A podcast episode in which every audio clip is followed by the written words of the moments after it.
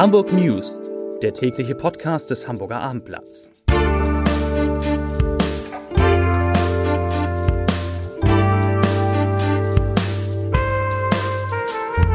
Herzlich willkommen. Mein Name ist Lars Heider und heute geht es in diesem Podcast vor allem um den Neujahrsempfang des Hamburger Abendblatts, bei dem Politiker wie Peter Schenscher, Daniel Günther, Olaf Scholz und Robert Habeck genauso Klartext über die Corona-Krise gesprochen haben wie Tim Melzer und Kirsten Boje. Außerdem, die neuen Corona-Zahlen sind da, nicht erfreulich. Und der Schulstart nach den Ferien, der war auch ziemlich holprig, weil eben digital. Bevor es darum geht, aber hier die Top 3, die drei meistgelesenen Themen und Texte auf abendblatt.de und auf Platz 3 Pannen bei Homeschooling, Server überlastet. Auf Platz 2 UKE-Expertin Ado sagt, wir sind weiter als im Sommer erträumt. Und auf Platz 1 Coronavirus. Rekordwert an Neuinfektionen in Hamburg. Das sind die Top 3 auf abendblatt.de. Zu unserem Neujahrsempfang, da laden wir ja immer ziemlich genau 1000 Gäste ein und die waren auch am heutigen Dienstag dabei, zum ersten Mal komplett digital.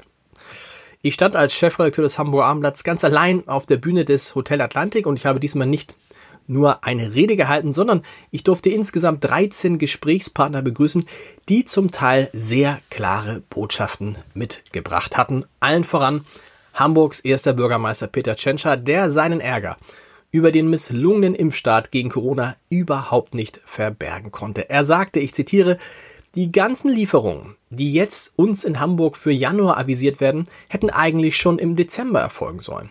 Da ist einfach ganz wenig Impfstoff reserviert und eingekauft worden und die Liefertermine sind nicht eingehalten worden. Wir bekommen pro Woche ein paar tausend Impfdosen. Das ist viel zu wenig, wenn man bedenkt, dass wir pro Tag allein in unserem Impfzentrum in den Messehallen 7000 Menschen impfen könnten. Zitat Ende.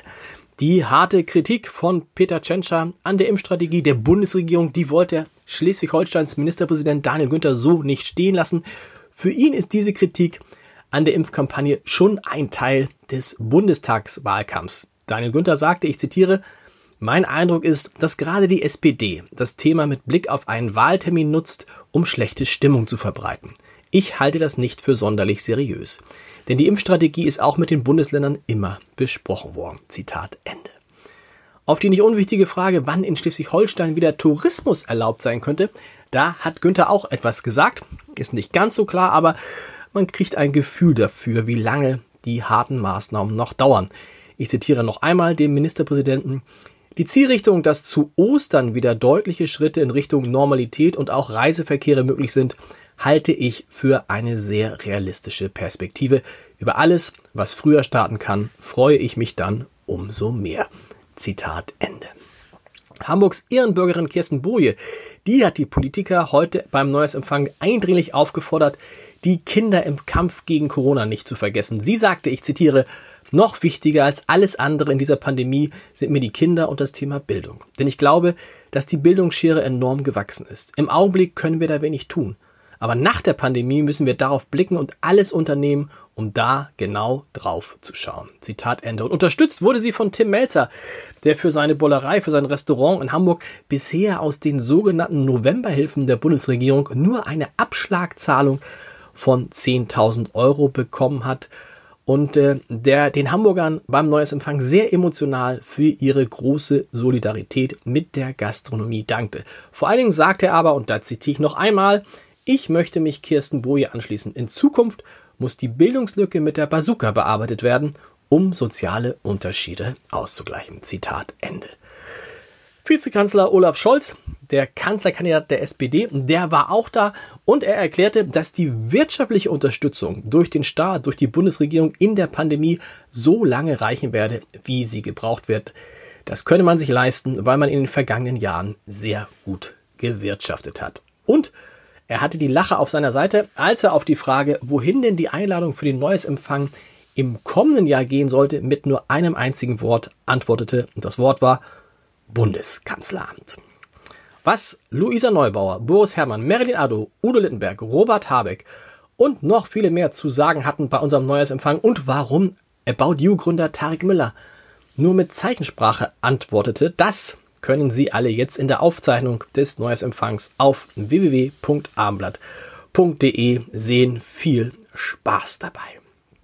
So, die Corona-Zahlen des Tages will ich Ihnen natürlich nicht vorenthalten, auch wenn sie heute wirklich nicht erfreulich sind. Hamburg hat, getrieben durch viele Nachmeldungen aus den Feiertagen, heute 697 Neuinfektionen gemeldet und damit so viele wie noch nie an einem Tag. Damit steigt die Inzidenz wieder an und liegt nun bei 138,4. Gestern waren es noch 126,1 Neuinfektionen pro 100.000 Einwohner in den vergangenen sieben Tagen. Die Zahl der Corona-Patienten in den Krankenhäusern, die ist auch nochmal gestiegen, ganz schön hoch, finde ich, um 38 auf jetzt 607 Personen. Es gibt auch gute Nachrichten, denn immerhin hat heute das Corona-Impfzentrum in den Messehallen seine Arbeit aufgenommen. Am ersten Tag sollten da, da aber nur 500 Menschen geimpft werden. Siehe oben, es ist einfach zu wenig Impfstoff da. Und so reibungslos wie Hamburgs Eltern, Lehrer und Schüler gehofft hatten, lief es mit dem digitalen Unterricht am heutigen Morgen, dem ersten Schultag nach den Weihnachtsferien, leider nicht. Hauptproblem, so scheint es, waren überlastete Schulserver. Teilweise konnten Schüler entweder gar nicht oder nur unter großen Schwierigkeiten an Videokonferenzen teilnehmen. Und wegen der Überlastung der Server hat die Schulbehörde jetzt die Unternehmen kontaktiert und sie gebeten, die Serverkapazitäten möglichst schnell zu auf, aufzurüsten. Und das ist wohl inzwischen auch getan. Mal gucken, wie es morgen läuft. So, und statt eines Leserbriefs des Tages habe ich Ihnen ein wunderbares Zitat des Tages von Robert Habeck mitgebracht.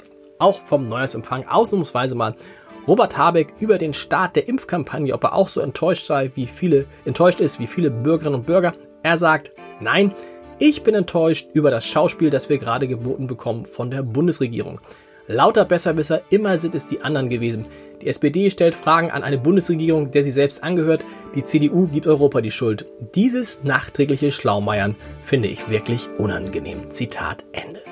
Ich hoffe, Sie fanden diesen Neuesempfang hätte ich beinahe gesagt, diesen Podcast nicht unangenehm. Schauen Sie mal in den Neuesempfang rein, www.abendblatt.de und wir hören uns morgen wieder. Bis dann. Tschüss.